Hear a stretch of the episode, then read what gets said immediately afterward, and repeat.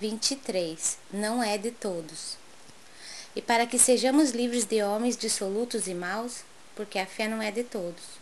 Paulo, 2 Tessalonicenses 3, 2.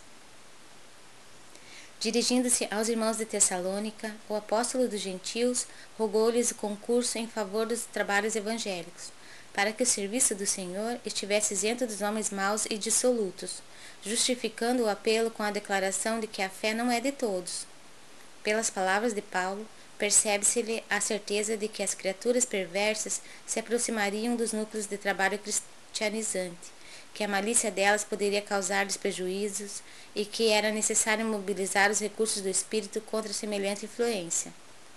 O grande convertido, em poucas palavras, gravou a advertência de valor infinito, porque, em verdade, a cor religiosa caracterizará a vestimenta exterior de comunidades inteiras, mas a fé será patrimônio somente daqueles que trabalham sem medir sacrifícios por instalá-la no santuário do próprio mundo íntimo. A rotulagem de cristianismo será exibida por qualquer pessoa. Todavia, a fé cristã revelar-se-á pura, incondicional e sublime em raros corações.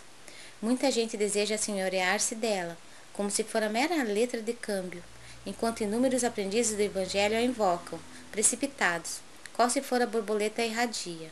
Esquecem-se, porém, de que se as necessidades materiais do corpo reclamam esforço pessoal diário, as necessidades essenciais do espírito nunca serão solucionadas pela expectação inoperante. Admitir a verdade, procurá-la e acreditar nela são atitudes para todos. Contudo, reter a fé viva constitui a realização divina dos que trabalharam, porfiaram e sofreram por adquiri-la.